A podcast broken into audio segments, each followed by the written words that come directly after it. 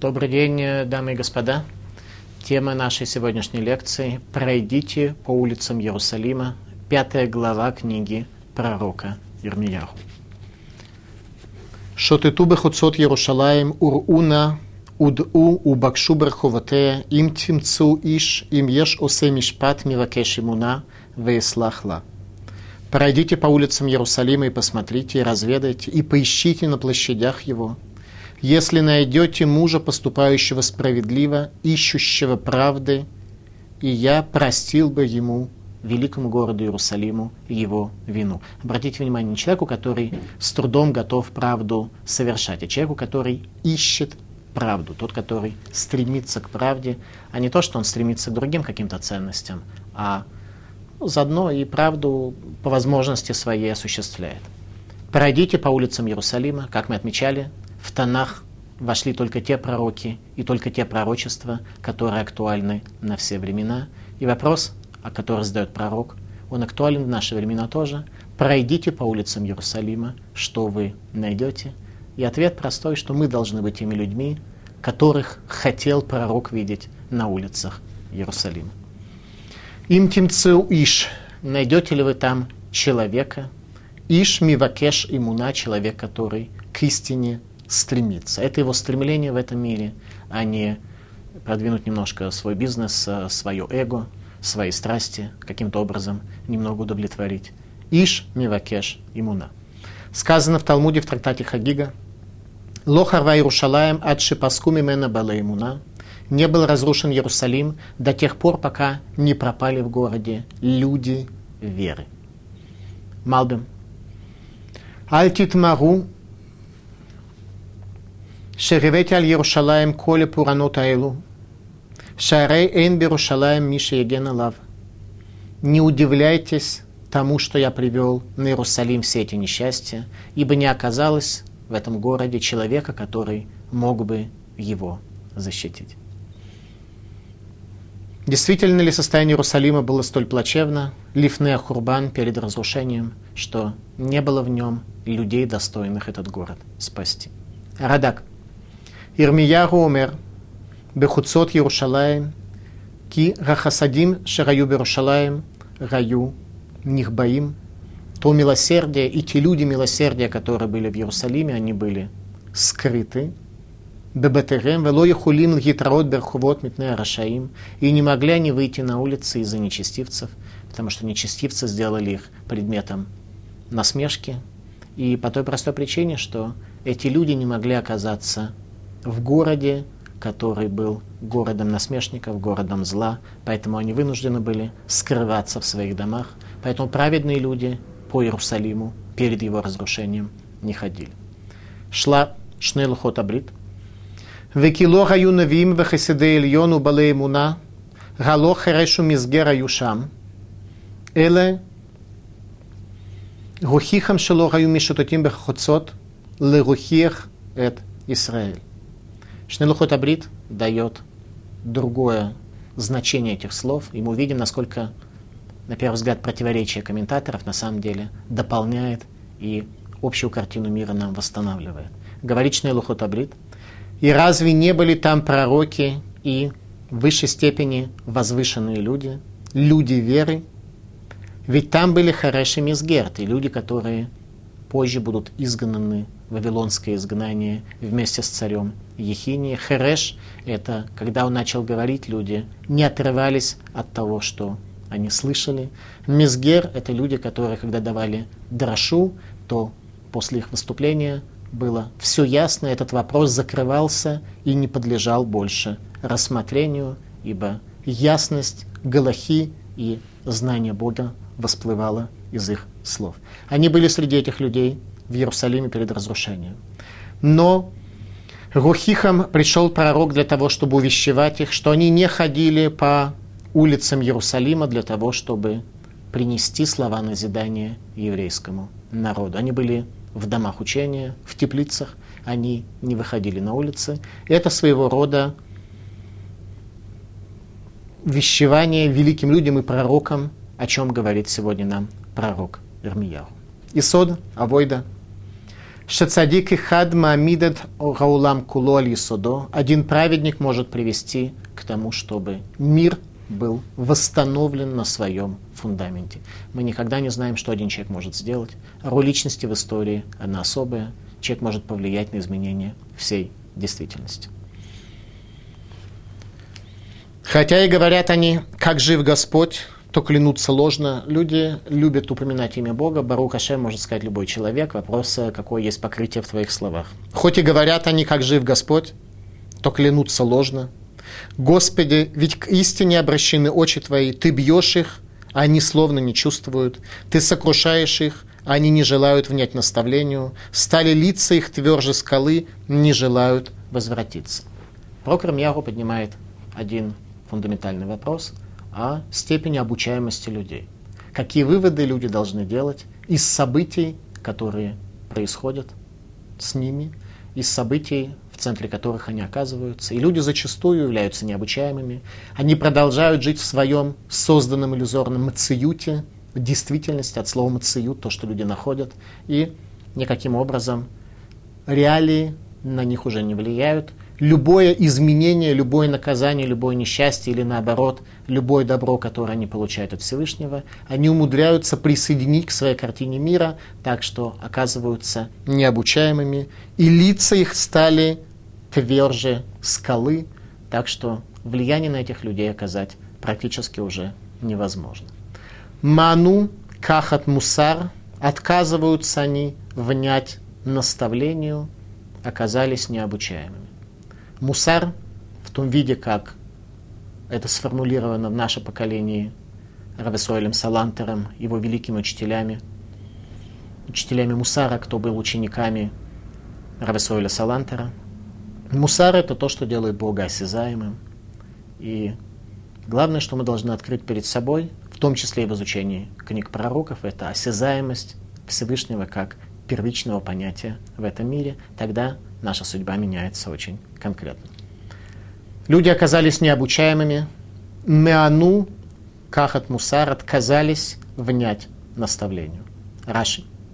Багдубыха веломи вакшим имуна. Предали они тебя и не ищут они веры, не ищут они истины в этом мире. Просто не ищут людям.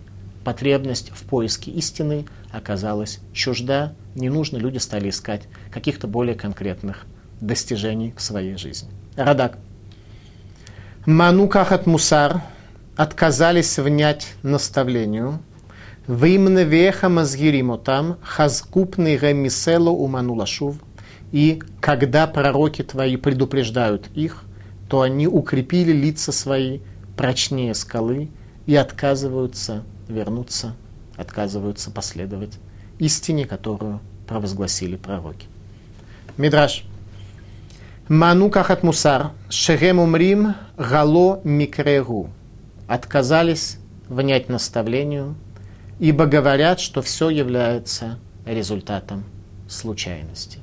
Об этом сказано в Паршат Ницавим, в конце Торы, о том, что наступит такое поколение, и Равхайм из Воложина передает нам от имени Виленского Гаона, что 10 недельных глав последней книги Дворим соответствуют 10 векам последнего тысячелетия, в котором мы живем. Шестое тысячелетие, сейчас у нас 5772 год, то есть у нас восьмой век, нам соответствует сдвоенная парша Ницавим Ваелех. И в этой парше сказано о том, что люди идут бешрирут либам, в зловолии сердца своего, видят, что жизнь не работает, и продолжают жить по-прежнему, говоря, что я вижу, что жизнь не работает, но тем не менее буду продолжать двигаться дальше. Что люди говорят? Ахаколь микрегу. Все является делом случая. Если все является делом случая, то об этом как раз там в Торе сказано следующее. О том, что если вы пойдете нигди бекер, если вы пойдете против меня в зловолие сердец своем, то я пойду против вас бекери, я пойду против вас случайностью. Так что скроется божественное присутствие в этом мире – божественное упование останется уделом немногих, божественное проведение будет закрыто, и люди останутся в состоянии микро, когда все случайность, и они потеряют способность обучаться от реалий этого мира. Так как говорит Мидраш, что люди перед разрушением храма в определенной мере сказали те же самые слова, которые сегодня мы можем испытать на себе намного сильнее, потому что мы потеряли ту духовную практику, которая была у людей прежних поколений. Говорит Мидраш, ману кахат мусар, отказались принять наставление, шарем умрим, галоми крегу, ибо говорят они, что все является делом случая. И сказал я себе, ведь это бедняки, они невежественны, ибо не знают путей Господа, закона Бога своего. Пойду-ка я к знатным и поговорю с ними, ибо они знают путь Господен, закон Бога своего, но и они сбросили иго, расторгли узы. Ах, далим гем, народ бедный. Отсюда вывод. Элхали алягдолим, пойду я к руководителям поколения, к людям знатным, к людям великим, людям, которые обладают знаниями, и обращусь со своими словами к ним. Говорит Малбим. Шавру Оль, сняли они с себя, сломали на себе иго Торы. Иго не в том смысле, что оно тяжелое, а в том смысле, что это та ноша, которую человек соглашается добровольно нести для того, чтобы принять свое участие в той задаче, которая стоит у еврейского народа. А эта задача нелегкая – привести этот мир в состояние единства.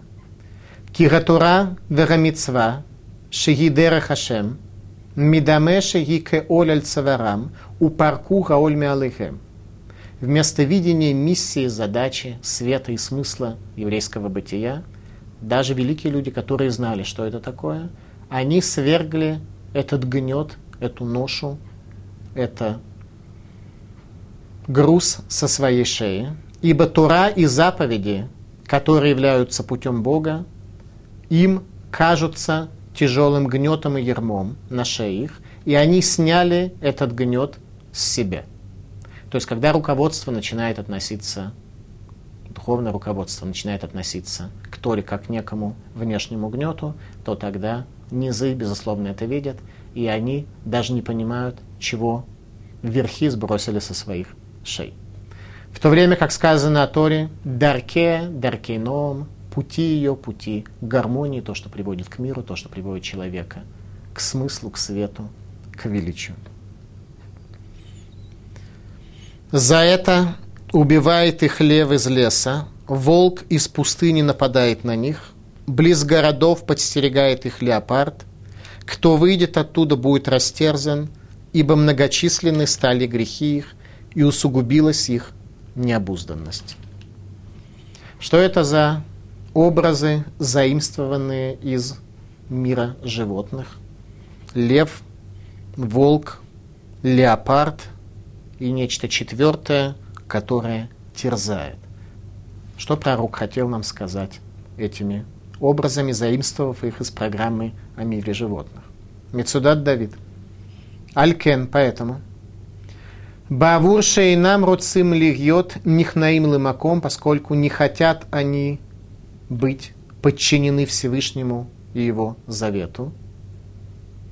Масрам баяду умот. Всевышний передает их народам мира. Что это за четыре зверя и как они к народам мира относятся. Это звери, образы, царства, царства четырех изгнаний, о которых говорил Даниэль. Раши. Этот стих пророчество про Кармияру о четырех изгнаниях среди четырех царств народов мира, которые детализируются в книге Даниэля. Арье, лев, символ Вавилона, как мы учили. Зеева, волк, Малхут Мадай, царство Мидии. Намер, Леопард, Малхут Яван, царство Греции, и Тров разорвет, растопчет, растерзает. Это четвертое животное, название которого Прокор Мьяру не привел. Это царство и дома, изгнание дома, в котором мы находимся до сегодняшнего дня, в конце которого мы находимся сегодня, в конце изгнания и дома. Название четвертого зверя не видел в пророческом видении про Кармиягу и Даниэль, который построил свою книгу о четырех изгнаниях, которые ожидают еврейский народ. На этом стихе пророка Ирмияру он пишет, что поднимается из моря хаос коллективного бессознательного. Четвертый зверь, которому нет образа в мире животных, а в человеческом мире есть ему образ. Это царство и дома, римское царство с его ценностями, в котором мы живем до сегодняшнего дня. Яков и Исав были два родных брата. Яков являлся працем еврейского народа, и дом является працем римлян, и между ними сложились очень конкретные отношения. Сказали Хазаль, что Яков и Исав поделили миры. Яков получает будущий мир, а Исав получает этот мир. То есть одно из следствий, что еврей в этом мире, если он ориентирован только на ценности этого мира, к счастью прийти не может. Любые материальные достижения будут ему давать ощущение, что ему чего-то не хватает. И домитянин, потомок Исава, будет жить в этом мире нормально. Чтобы понять это, необходимо понять немножко более глубоко, в чем разошлись Исав и Яков. Еще раз, мы живем с вами сегодня в конце изгнания Идома. Когда умирает Авраам, и Яков готовит чечевичную похлебку для своего отца, который находится в состоянии траура, то Идом хочет приобрести эту чечевичную похлебку в обмен на первородство. И отказываясь от первородства, он произнес слова, которые являются центральными в развитии домской цивилизации. Он говорит, ламут бахура». Вот я иду на смерть, зачем мне первенство? Я иду на смерть, как объясняют Хазаль, в том смысле, что я отрицаю концепцию будущего мира. Я живу только в этом мире. А в этом мире первенство, как некий аспект служения Богу, абсолютно не нужен. И чечевичная похлебка вполне может это заменить. Исав, брат Якова, знал ценность первенства. Он выяснял и обсуждал это с Яковом и произнес некий лозунг, который сегодня, к сожалению, очень глубоко проник во все мироздание и даже в нас с вами, а именно, что осязаемым для нас является сегодня уламазе, концепция уламаба являются сокрытыми даже для тех из нас, кто вроде как официально принимает парадигму, идею служения Всевышнему. Поэтому мы находимся в состоянии, что вот это четвертый животное, этот четвертый зверь, который будет терзать. Он не имеет имени, названия в мире животных, а в человеческом обществе имеет. Как раз в этот период мы и живем. Название четвертого зверя не видел в пророческом видении про Кармияру и не видел также Даниэль, который много об этом писал, построив на этом стихе книги пророка Ирмияру, по сути, свою книгу. В книге Даниэля говорится о четвертом звере, что он отличается и обладает только основным качеством дхила вейматани, а именно приводит к страху и ужасу всякого, кто с ним столкнется.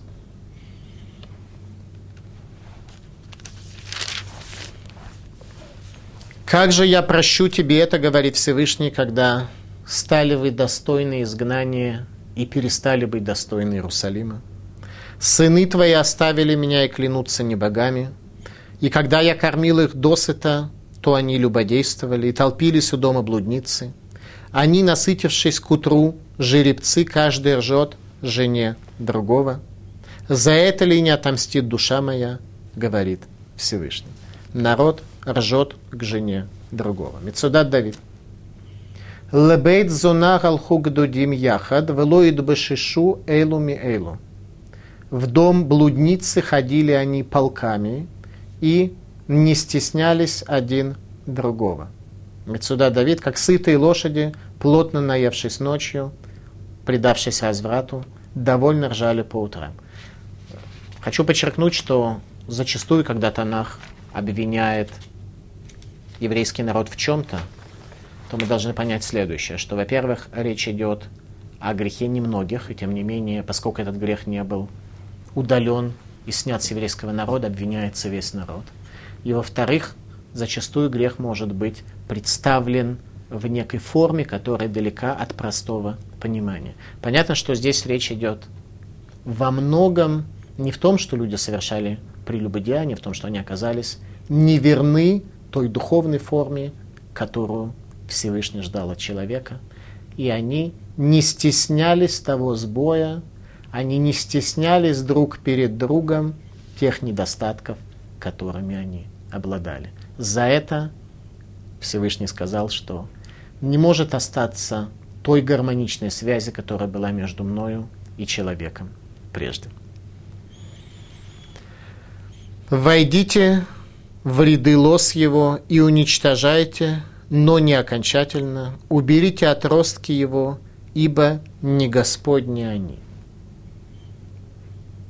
Человек должен решить, хочет ли он попытаться сделать все, что в его силах, чтобы стать человеком Бога, или для него вполне удовлетворительно быть человеком плоти. Это есть вопрос, который перед нами стоит. Мецуда Давид. Отам машхите Эрец Исраэль, алу бен шерот крамея, яшхиту отам, аваль альти калу это коль. Те, которые приходят для уничтожения еврейского народа, для уничтожения земли Израиля, армия Вавилона. Проходят они среди рядов виноградника его, уничтожают виноградную лозу, но не смогут уничтожить все. Праведные в еврейском народе останутся, и останутся те, на кого праведные смогут повлиять. Так как вероломно изменили они мне дом Израилев и дом Иуды, сказал Господь, они лгали о Господе и говорили, не от Него это, и не придет на нас бедствие, и ни меча, ни голода мы не увидим. Кфира Башгаха – отрицание божественного проведения. Раши. Вайомру логи и скажут, не от Бога это, а от чего? Мин кадмуру атья илана тавата, вамру логу шишгия халейну, ваярет маасейну. Скажут они, что события, которые происходят сегодня, их совершенно не нужно трактовать э, в прямом смысле, в, в аспекте связи между Богом и человеком. А можно сказать, что они были как-то заложены в бытие изначально, следствие некого дерева жизни, которое развивается. И скажут, не он тот, кто наблюдает над нами и видит наши поступки. Это то, что легче человеку сказать для того, чтобы снять с себя ответственность и понятие того, что он должен изменить реальность. А Барбанель отмечает, Шеэрец Исраэль миюхедет лашгахат Ашем, земля Израиля, она особая для божественного проведения, и поэтому здесь во многих аспектах тяжелее жить, чем в других странах, и во многих аспектах здесь место для изучения Торы, для раскрытия Бога, тогда Всевышний просто находится здесь ближе. Мидраш. Шераюту аним, шераулам кадмон, люди уже тогда начинали утверждать, что мир, он на самом деле древний. Не в том смысле, что он был создан в результате столкновения каких-то э, частиц или э, что миллиарды лет э, творения происходили. Для людей мир все-таки был теплый, потому что они тогда сохранили ясное предание традиции от Адама до Авраама, от Авраама до Ноха. Всего прошло 10 поколений от Авраама до Адама. 10 поколений от Адама до Ноха, и до поколения изгнания не так уж много поколений тоже прошло. А именно от Авраама до царя Шломо 15 поколений, и от царя Шломо до царя Йошиягу еще 15. То есть речь идет о 50-м поколении от сотворения мира. 50 поколений, когда люди более-менее ясно передавали свою историю, во всяком случае то, что является существенным для человека, оно не привело их к умозаключению, что мир произошел в результате какой-то ядерной реакции. Тем не менее, они говорили Шероулам Кадмон, что мир древен, что они имели в виду. Они пытались объяснить, что на самом деле создание мира не было напрямую связано с желанием Творца видеть человека возвышенным, а как бы вот само по себе – в чем суть духовного сбоя в Израиле? Народ отрицал божественное проведение, Но даже лжепророки, которые отрицали возможность появления меча в земле Израиля, они признавали, что если придет меч, то его опередит голод. Как то сказано, обратите внимание. Они лгали о Господе, лжепророки, и говорили, не от Него это. События, которые мы обнаруживаем сегодня, они как бы не от Бога. Они в результате того, что мир кадмон, мир древен. Не от Него это и не придет на нас бедствие, ни меча, ни голода мы не увидим. То есть они говорили, что не будет ни меча, ни голода, при этом они признавали, что если меч придет, то перед этим будет голод, и действительно перед разрушением Иерусалимского храма в Иудее много лет была засуха, ровно как перед изгнанием десяти северных колен на протяжении длительного времени в Израиле была засуха, а в Иудее в то время засухи не было. А пророки, те, которые пропитались идеей того, что мир древен и что Бог с человеком не сильно связан. Пророки станут ветром пустым, и нет у них слова Божьего, и пусть с ними сбудется бедствие это. Веранавим их юлеруах пророки эти будут пустым ветром. Лжепророки станут пустым ветром, как говорит об этом Малбим. Вередибур эйн барем не было у них божественного речения. Мне кажется, это важно, чтобы мы, проживая сегодня, были в какой-то мере пропитаны этой Торой, чтобы мы не были пустыми людьми, без духа и без божественного слова в наших устах, сердцах и мозгах.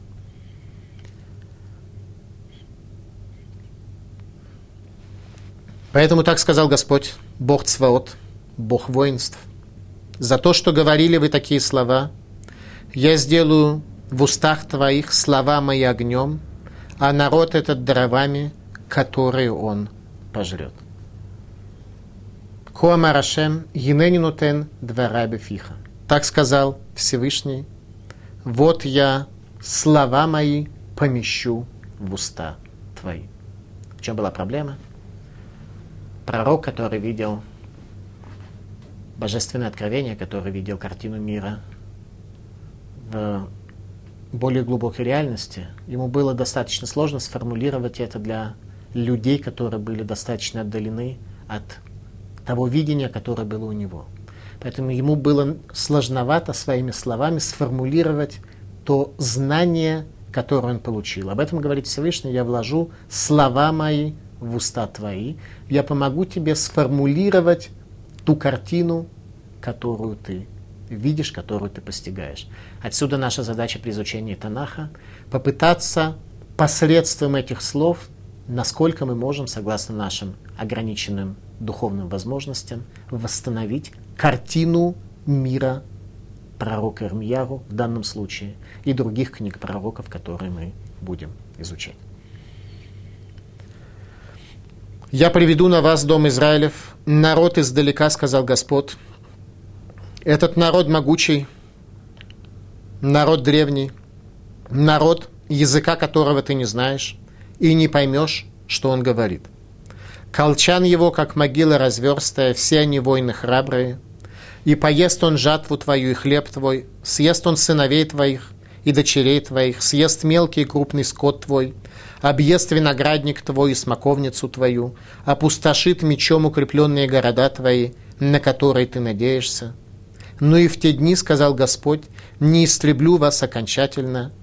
И если вы скажете, за что Господь Бог наш сделал с нами все это, то скажи им, так как вы оставили меня и служили в земле своей богам чужбины, то будете служить чужим в земле не вашей. Обратите внимание, в книге про Кармияру задается вопрос, чтобы этот вопрос не задали после катастрофы, спросив, где был Бог, почему он не остановил вавилонские колесницы – Пророк Ирмияру заранее предупреждает, что такой вопрос задавать неуместно. И действительно мы увидим в самом конце книги, насколько после разрушения храма люди не будут задавать вопрос, где был Бог, почему не остановил вавилонские колесницы, а вопрос, который так или иначе будет им понятен и даже нечестивцам среди них, кто оказался в дни последнего Циткияру приближен к царской власти, вопрос, который будет стоять перед ними, это где был человек. Возгласите это в доме Якова и возвестите в Иудее, говоря, «Слушай же это, народ неразумный и бессердечный, у которого есть глаза, а не видят, уши есть, а не слышат. Меня ли не боитесь, — сказал Господь, — передо мною ли вы не трепещете, ведь я положил песок границей моря законом вечным, которого оно не приступит, и бушуют волны, но не могут одолеть, и ревут, но не приступят его». Всевышний предлагает в качестве причины трепета перед его величием то, что он границей моря определил песок. То есть песок лежит по краю моря, и море, как правило, за исключением Японии, эту границу не пересекает. Если даже и пересекает временно, то возвращается назад. И Всевышний предлагает это как одну из существенных причин для того, чтобы человек трепетал перед ним. Это необходимо понять. Раутило тирау, передо мною ли вы не будете трепетать? Ашер сам тихоль гвуль ям, ибо я поместил песок границей моря. Радак. Свойство моря – захлестнуть своими водами всю землю, как это и было в начале творения, когда воды моря покрывали землю. То есть развитие этого мира и человеческого общества началось с того, что мир был покрыт водами. Что из этого мы можем выучить? Что творение Всевышнего находилось в состоянии нераскрытости до тех пор, пока Всевышний не провозгласил «Ветирея и баша» и пусть земля будет видна, появится над водами, и тогда Земля поднялась над водами, что, собственно говоря, абсолютно подтверждено и научными данными, хотя в данном случае это не имеет никакого значения, мы не изучаем здесь связь между наукой и религией. Речение Творца Ватерейра Ебаша ограничило местонахождение моря тонкой полоской песка на берегу. Кадакемах. Гевир Мияуганави. Шнеидим. Ганирим Лаин Тамид. Вегем Гаям Вегаматар. Шерем Квуим Векаямим. Умиедим Алимитуда Ашгаха Баулам. Принес пророк Армияру привел пророк Армияру двух свидетелей, которые перед нами раскрыты всегда. А это море и дождь, которые постоянно находятся в этой реальности, в этой действительности. И они свидетельствуют о истине божественного проведения в этом мире. Иными словами, океан, море и дождь каким-то образом, с точки зрения Хазаль, свидетельствуют о наличии Всевышнего. Давайте пытаемся посмотреть, каким образом. Соленые воды моря обладают свойством и стремлением захлестнуть мир и привести к уничтожению жизни на земле. А воды дождя, пресные воды дождя, дают земле жизнь. Клиякар. Везета аматхелет – Лесхират коль митцвот Гашем, ки алидейши истакель бетхелет гадум эльям, и е нискар лемаасе раям, шейно пурец гидро, воомед бекзират Ашем.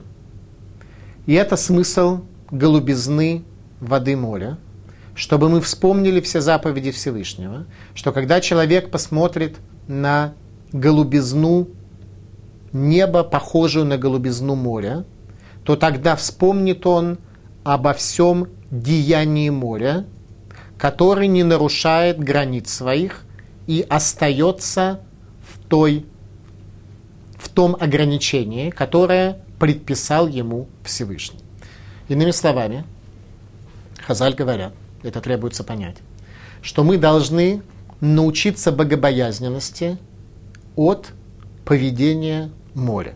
Море так или иначе находится в неком состоянии хаотических процессов. И почему надо богобоязненности учиться у моря, это то, что нам требуется понять. Еще раз, у нас про Кармияру это подчеркивает. Он говорит так. Ведь я положил песок границей моря законом вечным, которого оно не приступит, и бушуют волны, но не могут одолеть, и ревут, но не приступят его, то есть эту полоску песка не могут приступить волны моря. И говорит пророк, что это есть основание трепетать, в смысле раскрыть величие Бога, трепетать перед Ним из-за того, что море не затопляет землю. Перек Шира. Есть у нас один, одна небольшая книжка, каббалистическая книжка, где написаны разного рода высказывания, суть которых заключается в том, что все элементы этого мира, они восхваляют Всевышнего. Животные восхваляют Всевышнего. В этом мире все религиозные. Горы религиозные, холмы, моря, э, животные религиозные, солнце, луна, все религиозные, все верят в Бога, кроме человека. Человек это единственное творение, у которого есть некая свобода видеть Бога или нет, и то эта свобода только дана нам на ограниченном пространстве, не больше, чем от рождения до смерти. До рождения и после смерти все снова становятся и были изначально религиозными. Перек Шира, та самая каббалистическая книга, которая говорит о том, как реальность восхваляет Бога. Вся действительность, все творение поет песню Бога, и там приводится, в частности, песня моря. Море, оказывается, поет песню Всевышнего. Какими словами? Эти слова привел царь Давид в 93-м псалме. Миколот маем рабим адирим, мишбереям адир бемером Ашем. Миколот маем рабим, рев больших бушующих вод моря, мишбереям его огромных волн, адир бемером Ашем, велик в высоте Всевышней. Песня моря. Сильнее шума вод многих могучих волн морских Господь выси. Что это за признание со стороны моря величия Всевышнего? В чем море нашло величие Всевышнего? Благословление, которое Всевышний дал царю Шломо, как то он сказано в книге царей, первой книге, пятая глава, что царь Шломо, когда ему было 12 лет, он находился в городе Гивон, вместе гивонитян, Ему приснился сон, где Всевышний предложил ему спросить, э, попросить у него все, что он хочет. И царь Шломо попросил э, Лев Шуме, попросил слышащее сердце. То есть не то сердце, которое видит, у людей обычно видящее сердце. Сердце, связанное с глазами, и когда глаза что-то хотят, то сердце сразу же реагирует в том же направлении. Царь Шломо попросил слышащее сердце, то есть сердце, которое будет проявляться в этом мире через интеллект и через уши, которые занимаются анализом. Всевышний сказал, поскольку ты попросил самое большое, то получишь все, и в том числе и мелочи, которые ты мог бы попросить, но не захотел, ты получишь все, и царь Шломо стал поистине великим. Всевышний дает ему мудрость, которая приводит к тому, что сердце его перестает быть видящим, то есть желать грубого, вторичного, малозначимого, а царь Шломо получает слышащее сердце. Как об этом сказано в тексте? Вейтен луким хохма шломо, утвуна гарбе меод, верохав лев кихоля шараль сфат раям. И дал Всевышний мудрость Шломо, и понимание очень много, и ширина сердца, как песок, который на берегу моря. То есть великая мудрость царя Шломо по какой-то причине сравнивается, опять же, с песком на берегу моря.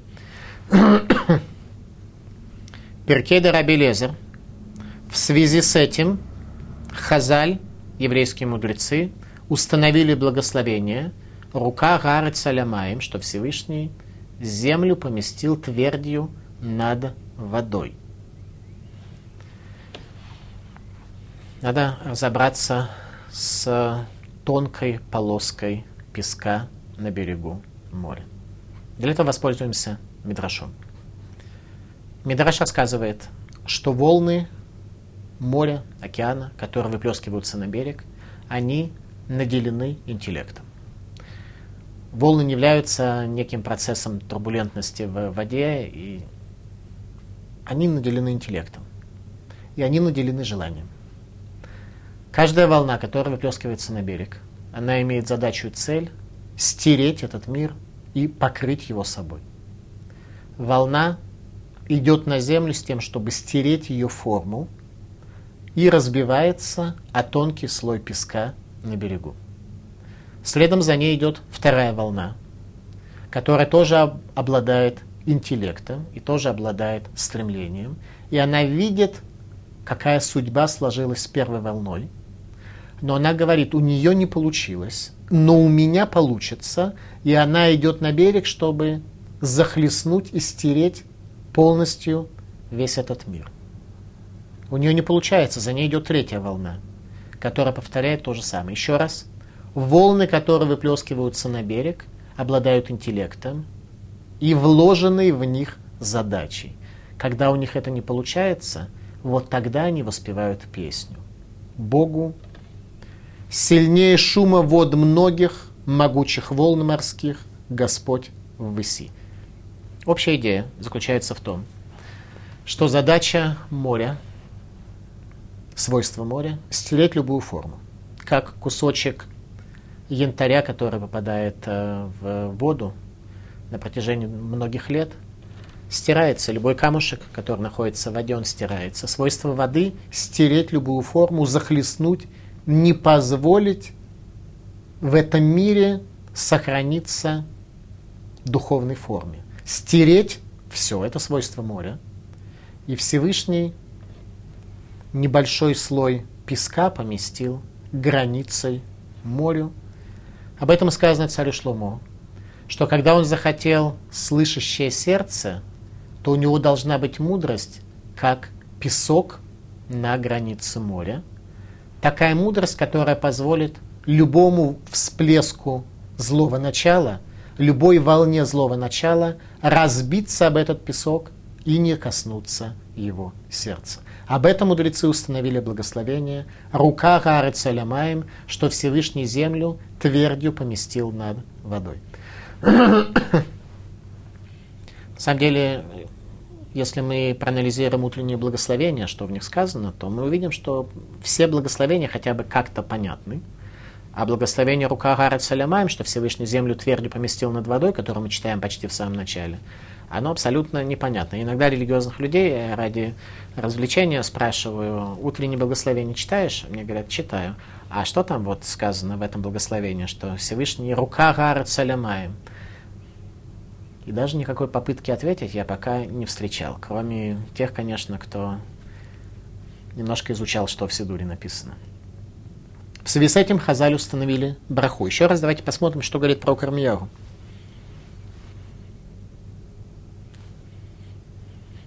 «Меня ли не боитесь, — сказал Господь, — передо мной ли не трепещете? Ведь я положил песок границы морю законом вечным, которого оно не приступит, и бушуют волны, но не могут одолеть, и ревут, но не приступят его». Каким образом человек может преисполниться трепетом перед Богом? Только одним способом.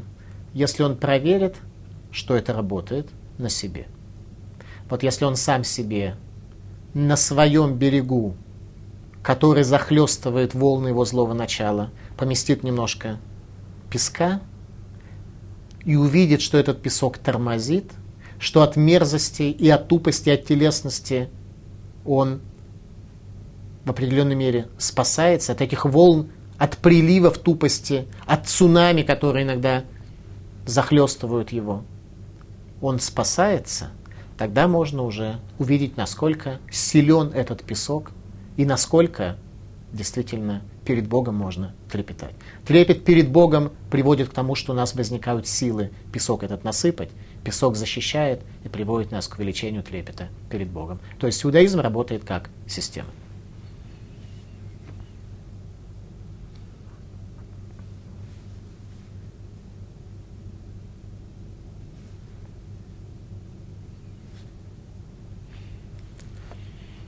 А у народа этого сердце было непокорным и мятежным.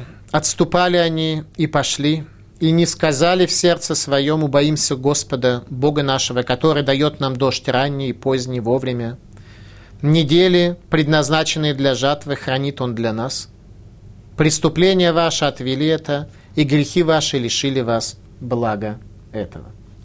Ганотен Гешем Ереу Малкош Беето, Всевышний, который дает дождь ранний и поздний в нужное время. Дождь ранний, поздний в нужное время. А если дождь не совсем в нужное время, а чуть-чуть во время другое, насколько существенно это отличается? Талмуд в трактате Танит это объясняет. Шеразман Шарайоским Бебиньян Бейтамикдаш. Когда евреи строили второй храм, здесь не сказано, что второй храм, но имеется в виду второй храм.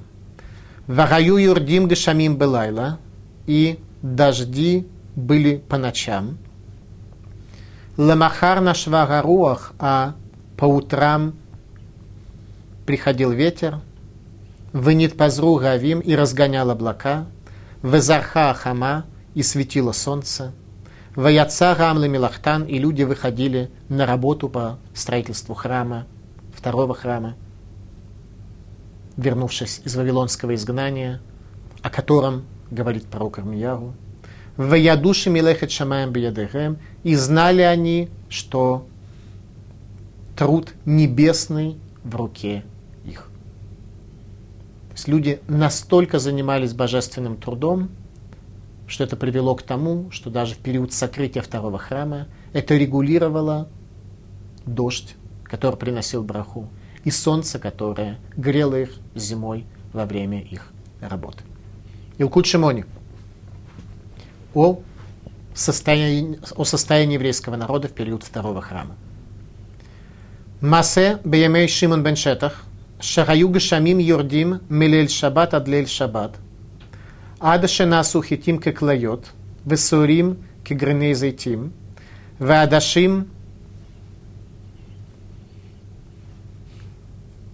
Хатихот Зарав, в Церару Мирем Хахамим, в Генихум Ледород Габаим, Легуде Камахет Гурем. История, которая была во времена Шимона Баншетаха, великого из мудрецов Мишны, о котором сказано, что он уничтожил в еврейском народе концепцию колдовства. Сейчас это не наша тема, это период второго храма. Евреи перестали колдовать, а, видимо, пришли каким-то другим ценностям, за что получили благословление следующего порядка. Что дожди спускались от Лель-Шаббата до Лель-Шаббата. То есть дожди были только раз в неделю, после того, как принимали Каббалат Шаббат, встречали субботу, возвращались домой. Тогда начинались дожди, шли в течение всей ночи, к утру светило солнце, и дождя больше не было до следующего шаббата. К чему это привело? Тогда пшеница выросла, как огромные зерна, а ячмень как э, косточки от оливок, а адашима, чечевица, как э, маленькие кусочки золота. И собрали мудрецы эти продукты и поместили для последующих поколений, чтобы они знали, как на этот мир влияет грех. То есть первый в истории человечества музей сельского хозяйства был создан в Израиле – в дни Шимона бен Шетаха, когда человек своим духовным образом привел к тому, что дожди выпадали раз в неделю, и солнце оказывало влияние на сельскохозяйственную продукцию, какая браха может быть у человека, и как влияет грех, что этого благословения у человека нет. Преступления ваши отвели это, и грехи ваши лишили вас блага этого. Мораль из Праги – Арей браха мухана легарец им яхет, что благословение предуготовлено для земли, если не влияет на нее грех. Малбим. Наши грехи приводят к закрытию небес и прекращению дождей. Ибо есть в народе моем злодеи, подстерегают, затаившись, как птицеловы, устраняют западню, чтобы ловить людей – Как клетка полна птиц, так дома их полны лжи. Поэтому они вознеслись и разбогатели, разжирели, растолстели, приступили меру в злодеяниях, не судили тяжб судом праведным, тяжб сирот, чтобы благоденствовали они, и правосудие бедным не вершили. За это ли не накажу я их, сказал Господь, и такому ли народу не отомстит душа моя? Поразительное и ужасное совершается в стране.